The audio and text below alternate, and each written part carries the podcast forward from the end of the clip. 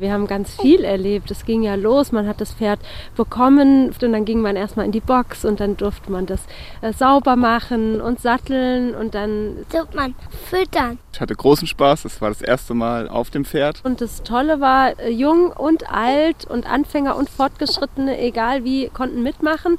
Und es war natürlich toll für uns. Mit einem Lächeln im Gesicht erzählt Familie Odenbreit von ihrem Ausflug nach Bayern. Sechs Tage Familienexerzitien mit Pferden.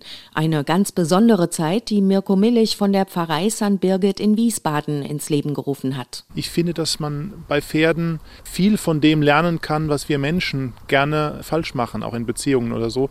Pferde sind ehrlicher in ihrem Gehabe, in ihrem Umgang miteinander. Jeden Morgen fing der Tag mit einer Messe an. Beim Frühstück ging es dann um die Frage, was erlebe ich mit den Pferden?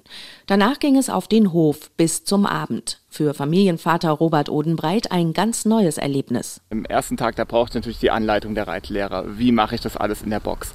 Als die sich dann immer mehr zurückgezogen haben und ich plötzlich auf mich alleine gestellt war mit dem Tier drin, das war ja, toll. Ich kann es gar nicht so genau in Worte beschreiben, weil es einfach ein neues Gefühl war, die Pferde kennenzulernen. Ganz toll. Mutter Katrin hat vor allem gefallen, wie schnell die Gruppe der Teilnehmer in dieser Umgebung Vertrauen zueinander gefunden hatte und wie sehr alle auch mit den Kindern in die Pferdewelt abtauchen konnten den Kindern geht das Herz auf und dann geht einem als Eltern irgendwie auch das Herz auf. Und man sieht, wie glücklich die sind und durch diesen Rahmen mit den Exerzitien war man natürlich selber auch irgendwie sehr runtergefahren. Diese gemeinsamen Mahlzeiten und das alles, das hat mich sehr berührt. Mirko Millich war bei dieser Besinnung abseits des Alltags vor allem eines wichtig, dass die Teilnehmer bei den Pferden erfahren. Das sind Geschöpfe mit eigenem Willen, mit eigenen Gefühlen, mit eigenen Gedanken, die einen eigenen Wert haben und mit Respekt behandelt werden sollen. Und das als geistliche Erfahrung mit dabei, zu sehen, äh, dass das ein Weg ist, der von Gott begleitet wird. Familie Odenbreit ist auf jeden Fall nachhaltig begeistert. Sie wollen bei den nächsten Reitexerzitien unbedingt wieder mit dabei sein.